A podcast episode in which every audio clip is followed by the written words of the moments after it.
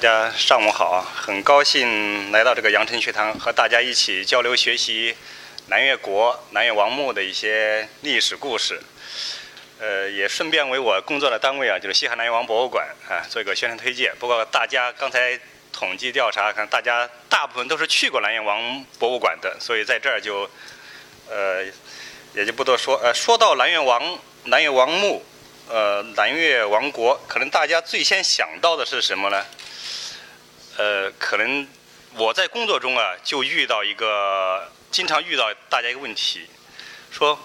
南越看到这个名字南越王墓博物馆，就说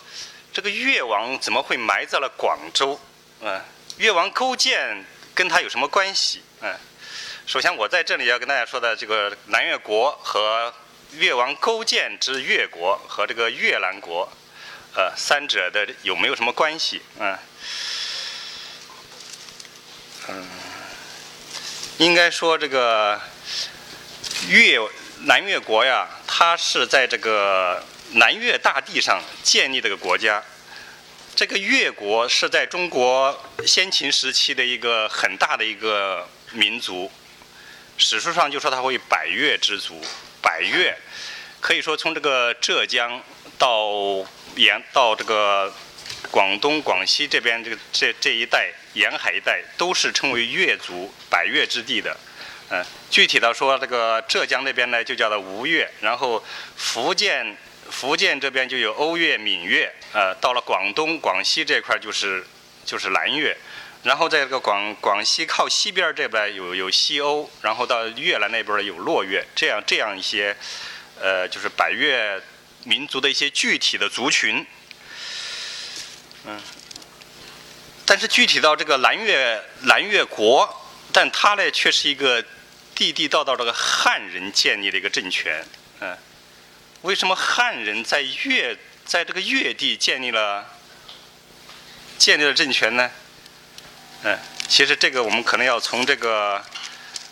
秦始皇统一六国说起啊，嗯，史呃这个秦始皇统一六国，这个大家应该是都非常清楚了。今天来的可能都大部分都是历史爱好者啊。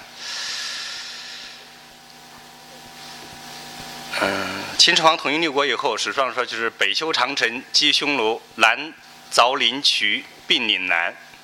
呃，设立南海、桂林。象郡这三个郡，把岭南大地也纳入了，就是就是秦朝的大版图之内。史书上就是这么一句话，实际上不是这个，我们历史课本上可能就是简单的这么几句，但实际上那个秦统一岭南呢，并不是非常顺利的。嗯，嗯。在这个秦始皇统一岭南的过程中，最开始是派了五十万大军，嗯，应该是在公元前二百一十九年，呃，五五路大军由屠睢为主帅，呃，向这个从从那个分五路大军吧，一个是从广东、广西交界处的越城岭，然后朝广西进发，一路应该是从湖南与广东交界的，呃，直接直接奔这个番禺。广州这边来，这是一路大军，然后呢，一路大军呢是从那个浙江，嗯，广东，就江西与广东的交界，越过大庾岭，呃，到到这个南越大地，还有一路是从水路，就是在江西那个余干之水啊，啊，一路就余干之水从水路进军，这在强大的军事力量打击下，因为。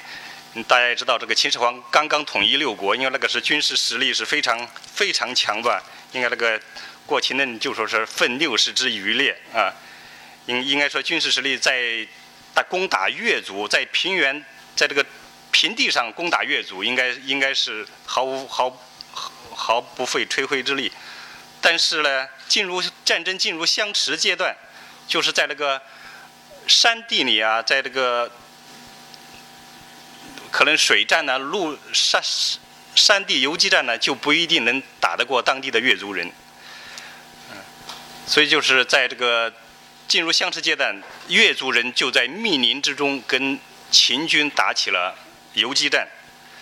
嗯，使秦军疲于奔命。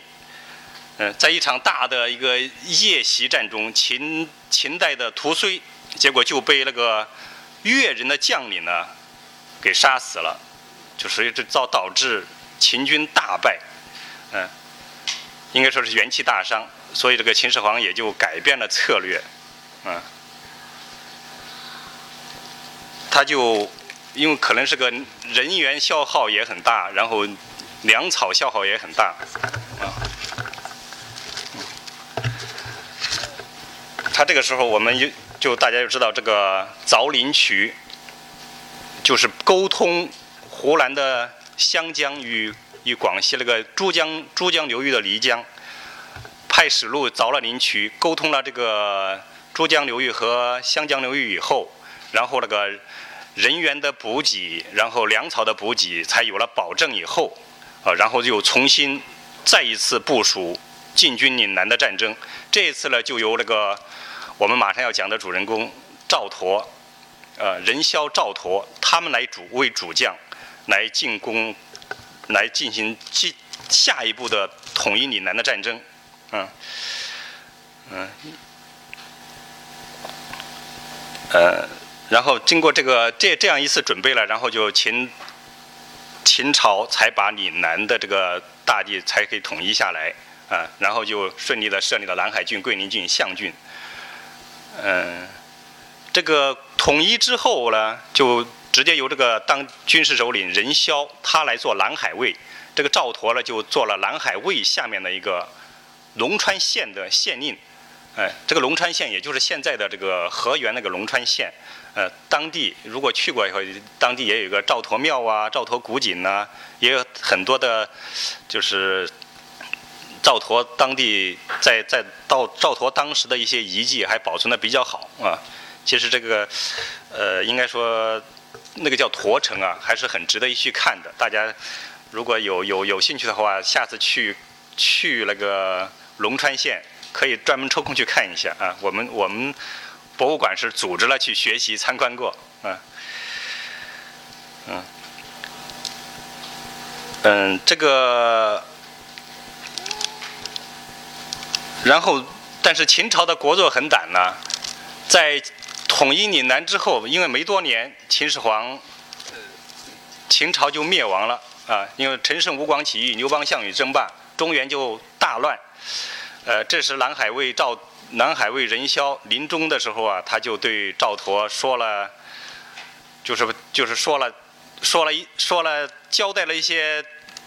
一些心中就是。不足以对别人说的话吧？他说说什么呢？他说这个中中原大乱，呃，我呢已经把这个这个中原通往岭南的大道道路啊已经断绝了。但是呢，就是免得这个盗兵来了。我们其实这个番禺这个地方啊，内部有中国人相助，然后有地理环境背山附海，啊，可以立国。嗯，但是呢，他已经不行了。他已经可能已经即将病逝了，啊，他他但是呢，这个郡中呢，没有人可以没就郡中无人可以言之，就是没有人可以就是说这些话呀，我跟别人说，别人也听不懂，也不敢做，但只有就把它交托给你了。然后呢，他就在临终之前，把这个南海卫的，就是南海南海郡的最高首领的位置交给他，这可能就是假传假传秦假传秦朝中央的那个。那个圣旨吧，就说现在南海卫的首领就由龙川县令赵佗来接任了啊。赵佗接任龙川，呃，赵佗由龙接任南海卫以后，他首先要做的肯定就是要，就是也继续继续交招啊，就说啊，你们这些官兵不听话的，就说都被秦朝免了，然后任命上自己的自己的心腹来担任这些。重要职位的一些这个长官，嗯，就是说，首先掌控了南越，就是领南海郡内部的一些呃局势。但是这个赵佗，应该说是他比任嚣更有雄心壮志。任嚣只是说南海未可南南海郡可立国，他在这个趁秦朝末秦秦末大乱的时期啊，不单把南海未不但把南海郡掌握在自己手上，他还出兵击并了桂林郡、象郡，把整个岭南大地都纳入了他的统治之下。然后呢，就自立为南越武王，建立了南越王国。啊，这就是呃南越王国建立的历史和南越南越国由汉人赵佗在越百在南越大地建立的这个国家这个来由。嗯，嗯，再说再给大家介绍一下赵佗的故事啊。赵佗呢，他本来是河北镇定人啊，就是河就是现在石家庄下面的镇定啊。习总书记从中央军委才到到下面任职的时候，第一个职位就是镇定县委书记啊，就是那个地方，他是镇定人，嗯嗯，他应该说是。来到广东，中原来广东最早的南下干部之一，嗯，毛主席当时就是派四就是四野下来攻打广东，啊，就可能说在一个干部讲话上说，你们这个南学干南下干部要学赵佗，啊，要向赵佗学习。赵佗治理南越是非常有非常有那个有成绩的，啊，汉汉高祖刘邦。就对赵佗评价非常高。他说：“呃，嗯，南就是赵佗治理南越甚有文理，嗯，甚有文理啊，就是就就是就就说是治理的非常好啊。中原之人不不不好减，就是中原来的人没有减少。越人向攻击之俗一止，就是越人之间的各个部落之间经常打仗，可能这个打。”经常打仗，可能他们时时常性的这个部落战部落战争，嗯，然后他就说这个赵佗在治理南越国的时候呢，就就把这个这个恶习给终止终止了，嗯，而且这个赵赵佗带领的这一批应该说五十万将士吧，落地南南越大地以后啊，就整个就没有就这这批南越将士。中原将士就没有再回到中原，就没有再回到中原去了，而且他还向秦始皇发了一封信，就说请求派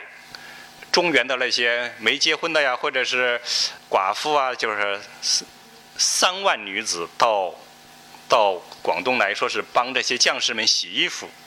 嗯，这可能就是可能就是要解决这批将士的婚姻问题了，啊，嗯，当然这一批人就是开发岭南的。最早的一批就是有知识、有文化、有中原那些先进技术的那一批人落岭南大地，就促进了岭南由原始社会可以说是个像这个，呃，就是就是促进了岭南岭南大地的一个进一步农业开发呀，包括生产力的发展呐，嗯，嗯，嗯，那批那批最早来的那批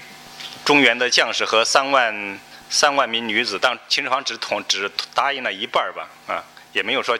要多少给多少，只只答应了一半儿，就是是不是就可以理解为最早的客家人来到来到南越大地，嗯嗯，然后秦始皇在呃不是汉汉高祖建立汉朝之后，嗯，他应该说秦始呃汉高祖建立汉朝应该比南越。南越国赵佗，就赵佗建立南越国还要晚那么几年，嗯。刘邦统统就是统一中原、建立汉朝以后呢，当时应该是社会就是战争已经把这个整个中原大地。打得不像样了，他自己想找一个四个颜色的马都找不到，什么大臣上上朝，这压根儿就没有没有马车，是不是还要坐牛？这个史书是史书上史书上都有记载，大家可能都都清楚。所以应该说国力非常疲弱，他再想来武力攻打攻打南越国，就是让南越国像攻打，就是就是啊，就说是统一他的这个王朝啊，他就已经没有力量了，所以他就。安抚南越，安抚南越南越王赵佗，他就派陆贾来第一次出使南越，就对赵佗说：“呃，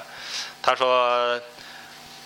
呃，现在刘邦已经在中原成了皇帝，建立了汉王朝，你呢也是个中原人，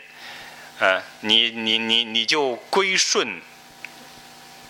刘邦吧，啊，其实这个赵佗才开始还是很不乐意的，他还看他还他还他甚至有点看不起刘邦，他说假设我在中原呢，这个皇帝还真不一定是他的。嗯，不过我觉得他也他也有有能力，他也有有有这个有这个志气，包括包括有这个实力说这样的话啊。然后这个陆贾就陆贾来来到广东才开始的时候，赵佗是不怎么待见他的啊。呃，他就在这个从应该肯定是从从水路来到这个在这个西村呢，可能在这儿还专门呃史书上记载在西村。那个泥城啊，就是还住了，应该说是住了住了一段时间，赵佗才接见他，嗯嗯嗯嗯，最后在这个陆贾的劝说之下，南越国呃国王赵佗他就归顺了汉朝中央政府，接受了他们。就是接接受了他的南越王、琅琊王的封号，就是他由自立南越王变成了汉朝中央封的南越王。因为本来汉朝，呃，立朝之后呢，他就分封了很多王，包括同姓王、异姓王。但然后面那些异姓王都反了，然后他又一个个又把那些异姓王给灭了，啊，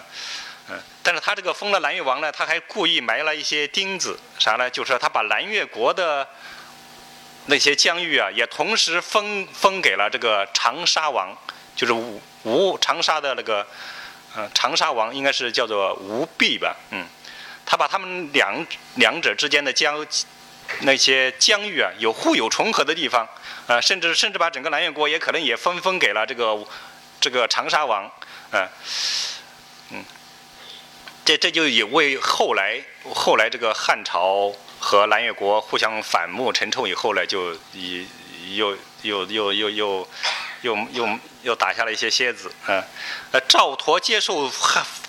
封赐的南越王以后，就对汉称臣。这个时候呢，就整个中整个中原就可以说在当时的范围内就统就统一了啊，整个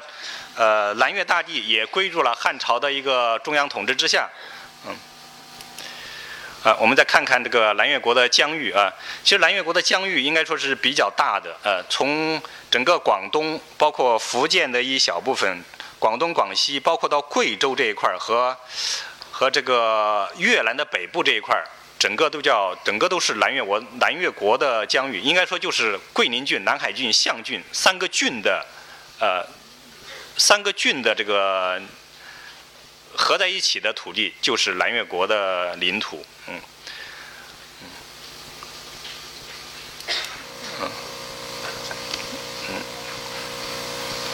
然后讲这个南越国的历史呢，就肯定要免免不了他与汉朝之间的这个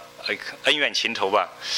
嗯，在汉朝立朝的时候啊，高祖采取怀柔安抚政策，派陆贾出使南越，这个就是刚才说的，就是赵佗归汉，啊，这是。呃，应该说南越国历史上，应就是第一次归顺归第一次归顺中归顺这个汉朝中央政府，接受琅琊王的印绶啊，由自立的南越王变成了汉朝中央分封的南越王。呃，高祖汉高祖死了以后，由刘由吕后啊就来掌权了。吕后当上王印。当上这个主政者以后呢，他就采取了与刘邦不一样的政策，嗯，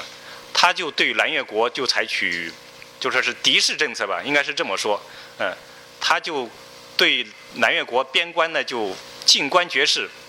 路也不让他走了，然后呢是这个交换的那个市场也给封了，即使给南越国就是那些牛啊马呀。铁器啊，田器啊，他就不给了，不再给南越国了。这个从这个从这这些事来说，可见当时南越国呢，还是这个生产力水平还比较低下，大多是生产资料啊，生产工具还可能大部分还是仰赖于与中原的交流才能得到。嗯，然后这样呢，就是，然后就是吕吕后对南越国说，即使就是要跟他们那些牛马，即使要跟他们跟南越国交换，也。只给公的，不给母的，就是想，就是不要让他们生产力发展太快了，呃，就就就怕南越国力量强大了，又对抗汉朝中汉中央，他就采取这个这个吕后采取就是别夷蛮夷的政策，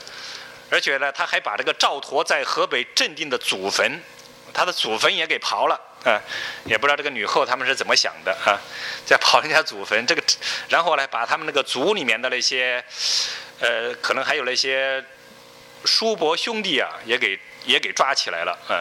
这下就激怒了赵佗，他就说你既然这样之分我，那我就就就不是不再称王了，就称帝了，就要与与中原的汉中央。就要并立，就是我不是你的臣臣下了，我就我也另立中央，啊，就赵佗称帝，并派兵与那个，应该是长沙国，他们长沙国跟南越国交界，就派兵跟跟长沙国打了一仗，反正是打最后大胜而归，嗯，嗯，呃，吕后在吕后及他那个兄弟在很很快又又被这个在汉朝中央啊，又势力又衰落下去，吕后死了以后。由汉文帝继位，呃呃，汉文帝我们知道这个文帝的时候是文景之治，然后就是也是休养生息，就呃他就采继续与采取汉高祖的政策，与南越国呃友好互市，呃他就专门又觉得老是这样打仗也不是也不是一回事儿，他就又又想与南越国和好啊。他就又要找人去出使南越国呀，结果找来找去没有，就没有合适的人，结果又找到陆贾，因为陆贾可能已经非常老了，但是实在是没人找，还是找到陆贾来，呃，就带着与汉文帝亲自写的一封信，呃，这封信这个言辞就是非常诚恳啊，这他也呃，这个这个这个这这个与赵佗的与与佗书啊，这个在《史记》《汉书》上都有原文记载啊。整整整整个整个书的内容，呃，他自己说啊，我也，呃，我我们也不想跟你打仗啊，但是呢，这，他说我我也，他因为汉文帝他不是，应该说不是汉高祖的嫡系，嫡系的子孙，应该是一个，一个，应该叫什么？叫一某一个妾生的生的儿子，而且还远在。远边远远在这个代国，他就是应他应该是代王的后代，嗯，他到了中央以后，他说啊，我呢，到了中央，我也不想跟你打仗，但是呢，扶你以南，王自自知，嗯，他就他就对赵元赵佗说，信上说扶你以南，王自自知，可能这个民族区域自治啊，啊，就就是说中央的民族区域自治，可能就是最早的就来自于这个与赵。就是文帝的与陀书，就是让南越国这边的少数民族自治。呃，其实在这个赵佗治理南越国期间，他也采取了啊民族自治政策，就是他就重用越人呢，也尊重越人的习俗。嗯，他的那些一些。呃，部落的他也是说，你部落自己做好自己的事儿，嗯，也也是自治吧，啊，应该应该应该是这么理解，嗯，嗯，赵佗与陆贾又又又也算是老朋友来了，因为这次肯定要比上一次客气多了，嗯，他也说，他说我当这个帝换皇帝号啊，啊，对对中央也没有影响，对四周也没有影响，我就当皇帝自己玩自己的啊，聊以自娱，嗯。说的很轻巧一样，呃，就聊以自娱。你看他他他把一下子就把这个就是称帝这个，好像是重大的造反事件，就说成了一件娱乐事件啊。可见这个赵佗的这个这个水平呢，也是非常之高。嗯嗯，他是忘窃帝号，聊以自娱，嗯。嗯，大家学习！这，你看，你看，那天这个重重大事件能这么轻巧的就应对过去了，呃，好像是汉朝中央也不再追究他了啊，你自娱就自娱吧，啊，反正你对汉朝中央称臣就可以了啊。实际上呢，他在南越国内部呢，仍以仍以帝自居，还是称帝啊。这个我们从这个南越王墓出土的这个文帝行玺啊。帝印呢，都可以看得出来。不单赵佗自己在南越国，虽说表面上对汉朝称臣，实际上内部还是称帝。他不单他称帝，他的后代后后面几代，包括他第二代王赵赵默，就是我们这个马上要讲南越王墓的墓主人，他在南越国内部也是称帝的啊，嗯，这这这这这个，嗯，就是现在呃。就是反正两两者内部之间的关系啊，应该说是很值得玩味啊。在到了汉武帝时期，文景之治以后，到了汉武帝上台，因为当时这个时候国家已经强大了，汉武帝呢，他对这个这个中央集权，应该说是从汉武帝时候就应该是在这个中国政府的中央集权，从比秦始皇又更进一步了，他就他就。在内部，他对这个宣布推恩令，他不单说是对对那些异姓王，要要要要要要给他削弱他的力量，就连内部的异姓王，呃，嗯，他也要消灭内，就是反正就是只为了加强中央集权，采取了很多措施，呃，内部推恩，然后呢，消灭各个诸侯王的势力，嗯。然后对于那些外姓王，更是说要求派使宣召，就要求你南越南越国内属。原来可能只是属于外外属国，可能自治权力比较大。现在都要求内属了，啊，嗯。但是，呃，在南越国内部，他一他们因为本来就是比较有大的自治权呢，就甚至以以皇帝自居。内部还自自称皇帝了，他们就肯定就不愿意内属了。嗯，就是老丞相吕嘉是非常反对这个内属这件事儿。这个老丞相吕嘉呢，应该是南越国的一个，就是南越国的一个三朝臣子，应该可能可能连赵赵佗在位的时候，他已经这个已经是丞相了。这个吕嘉是一个越人的首领。呃，应该是是在越越在在南越国，除了汉人赵佗老大，可能越人就是吕家为老大了。而且史书上说，他们家里的呃女子晋上王，男子呢就娶的宗宗室的那些女子，就是他跟皇帝之间的联系，跟跟南越国就是赵佗王室的联系是非常紧密的。嗯，家家家族的男子娶的可能都是赵佗那个。家族的那些女子，他们家的女子呢，大部分都嫁给王室宗亲，嗯，他就是这样一个关系，嗯，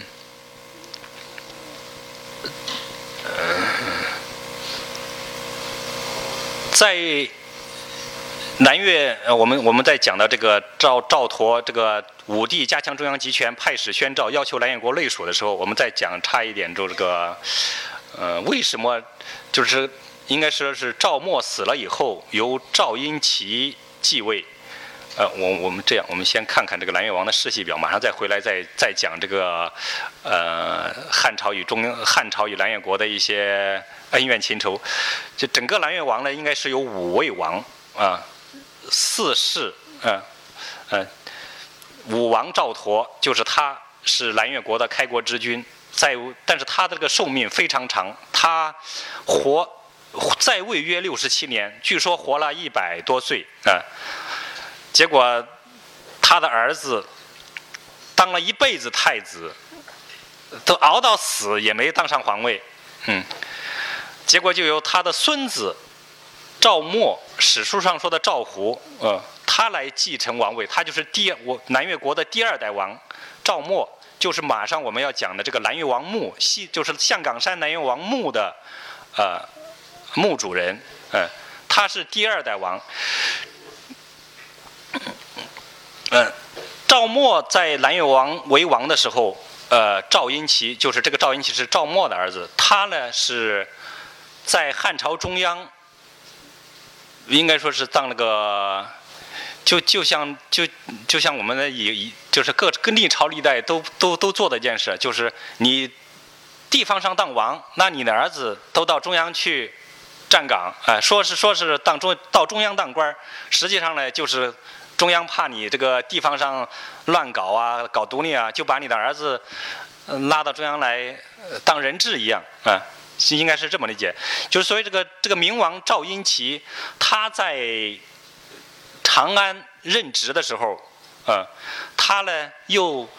他本来在南越国有老婆有孩子，啊。他到了中央任职的时候，又在长安又娶了汉人的女子为妻，嗯，汉人的女子叫就这个，而且也生了一个儿子，这个儿子就是小儿子赵兴，然后这个他的大儿子呢叫赵建德，这个是赵英奇的长子。嗯，赵英奇继位，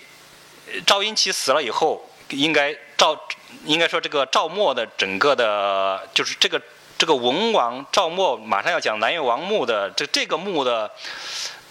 呃，整个丧事安排吧，就是赵英奇来。办的这个史书上说，藏其先帝武武武帝文帝玺啊，我们这个这个史书上讲，把这个武帝的玺、文帝玺都藏起来，藏在哪儿呢？然后我们这个挖掘赵默的墓，就发现了这个文帝玺就藏在赵默的墓里边儿，啊，嗯，然后赵英奇死了以后，他这两个，他要决定谁谁当王的时候，就犯了一个常犯，就是这个。犯了，就犯了错误。他呢，可能是当时的太后，就是赵英奇在汉，是赵英奇在长安时期的娶的女子。他肯定就想让自己的儿子做皇帝了，就这个小儿子赵兴，他就当了南越南越王的第四代王。嗯，但是他们这个母子从长安返回，返回番禺吧，返回广州，他们的势力太单薄了。大部分的势力呢，都在这个丞相吕嘉手上，啊，啊，所以当武帝要求南越国内属的时候，赵兴和太后同意，但是老丞相吕嘉就反对这件事儿，嗯，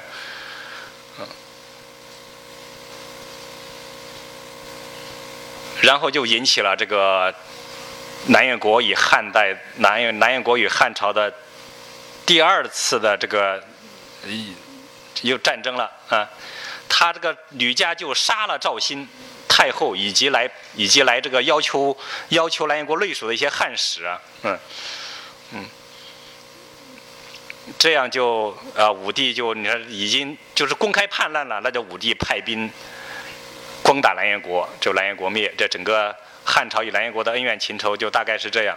啊，然后再回到这个这个赵建，这个赵兴死了以后，不是赵兴被赵建德杀了，他们就立赵建德为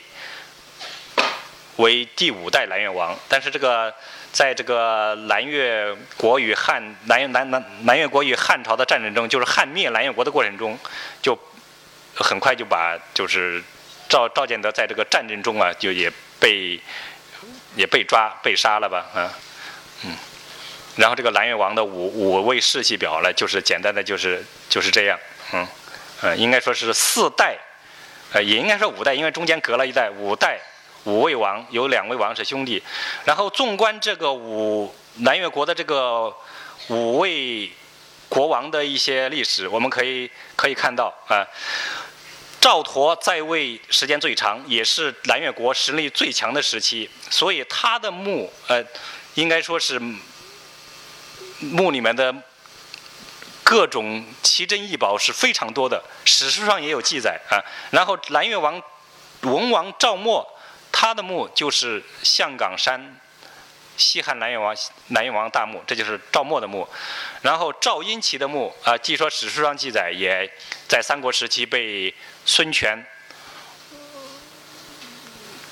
就是已经挖掉了，然后这两位王应该说在位时间短，又是一个是被他兄弟被杀，一个是被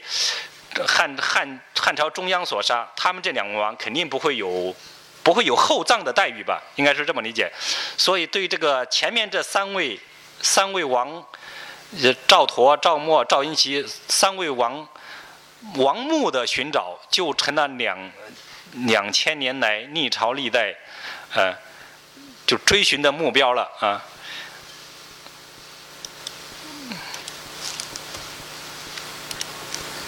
嗯，啊，我们现在就下一步就寻寻找南越王陵，嗯，嗯，呃，应该说赵佗应该是开发岭南第一人，千百年来南越王就是几几几代王的王陵就备受关注，成为人们寻找的对象啊。最早的一本书中记载南越王陵的是。晋代王范那个《交广交广春秋》啊，这个这本书现在已经找不着了，只有说是后代记载的一些片段。呃，它上面说越王生有凤至有凤至藩之节，死有傲密奥神秘之墓，驼之葬也，因山为坟，就是里面藏机真完吴时，就是在三国时候，这个岭南大地应该属于吴国的统治范围啊，但他呢就孙权就也派了几千人去寻找历代历代这个大墓，包括那个长沙国的国王也是在嗯。三国时期被孙权挖的，啊，嗯，大家都知道，这个三国时期应该是凡是凡是中国历朝历代就是乱世的时候啊，那都是盗墓的猖狂的时候啊。曹操设置摸金校尉，在中原大地，呃，盗掘古墓，呃，孙权呢也在也也也在他统治的地地域也是大肆挖掘古墓，嗯，他挖那个。呃，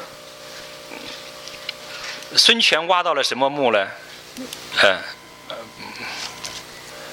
就是孙权挖到了，就是史书上记载了，他就挖到了赵婴齐的墓，嗯，里面出土了有各种各种与应该说是跟来跟跟这个第二代王出土的器物是好多都像是说有印章啊，有玉具剑呐，也有玉衣啊。就是史书上记载都也都是差不多，可见他们南越国的墓葬是应该是有有有一个规范，有一个礼制在里边儿，嗯嗯。然后这个南朝的时候，宋这个《南越志》也提到了一个，呃，孙权挖寻找南越王陵的故事，嗯嗯。他们说找南越找南越王赵佗的墓啊，一直没找着。足不能得，结果掘到了赵婴齐的墓，得诸如玉具之玉匣之具。呃，这个玉诸如玉匣之具，在这个南越王赵默的墓中也发现了啊，发现金印三十六。当然没有，我们这这里面没有没有没有那么多。皇帝姓喜，皇帝行喜，而南越王墓里面的确也出现了文帝行喜呃这样一个这样印文的印章啊，啊又说有有还有各种剑，嗯。就是以玉具剑的皆杂玉为匣的剑啊，应该应应该说是这个把这个殷齐的墓给盗掘了，盗掘一空，嗯，呃，然后这个北宋的时候，《番禺杂志》里面也说赵佗遗冢在县东北二百步，嗯，相传为什么找不到赵佗的墓呢？就是佗死的时候啊，银墓宿处，急葬丧车从四门出，故不知墓之所在。就是赵佗在赵佗死的时候，故布疑阵，就是怕后人挖他的坟墓，他就布了很多疑阵，嗯，就可能说是造了很多假墓，使后使后人不知道他的墓到底在哪里，以至于找了两千年，找到现在也没找着，啊，嗯，就是到了民国时期，呃。应该说那个时候，广东广东这边应该是应该说是开这个中国，就是学习西方啊，比如说包括这个地地方意识啊就崛起，他们呢也就非常关注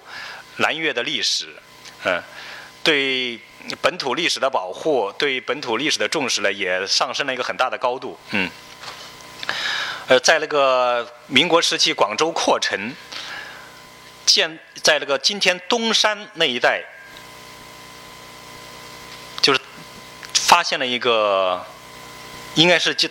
叫做木果木，就是把墓室四周包括果室啊，都是用大木大大木头，就是修筑的一个古墓，因为当时在这个。呃，龟冈的位置就是发现了一堂三室的一个大墓，全部是木质结构，嗯。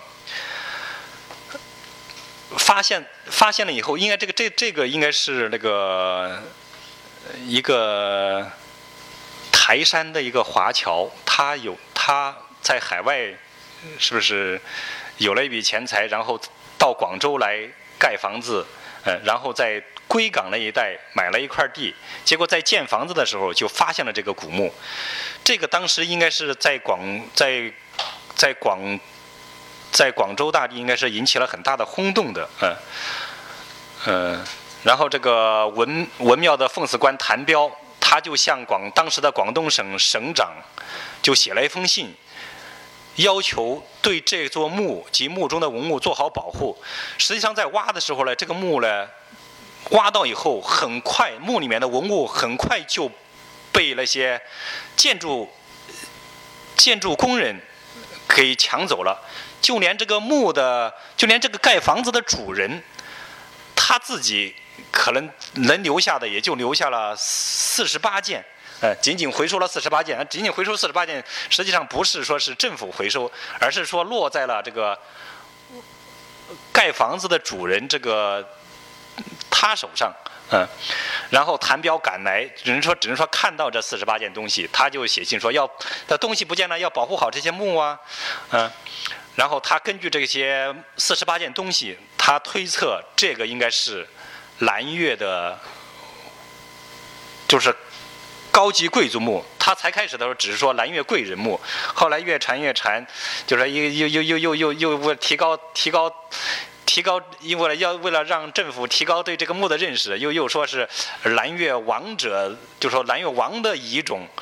啊，然后呢，这个这件事传到，应该说在全国都传开了，结果让王国王国维也知道了，可能就是把这些墓中的资料啊传到北京去以后，王国维看到那些拓片及那些图片以后，他就认定了这个是黄长提凑墓。呃，黄长提凑在史书上，呃，多有记载。一般说是皇帝才有规，皇帝才有资格用的这种墓志，嗯，嗯，所以他们就根据这个王国义说他是皇，这个是皇长提凑，然后他们就说啊，既然是皇长提凑是皇帝，那这个肯定是南越王的南越王的墓了。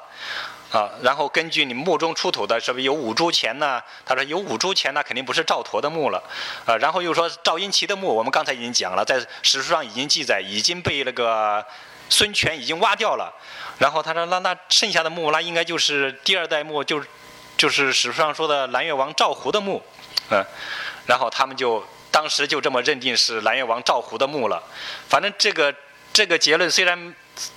虽然也不一定是结论，但是也没有人去推翻它啊。反正就说是，大家就默认了这个是，这个是就是这个龟冈墓，就就认定是第二代王赵胡的墓，嗯。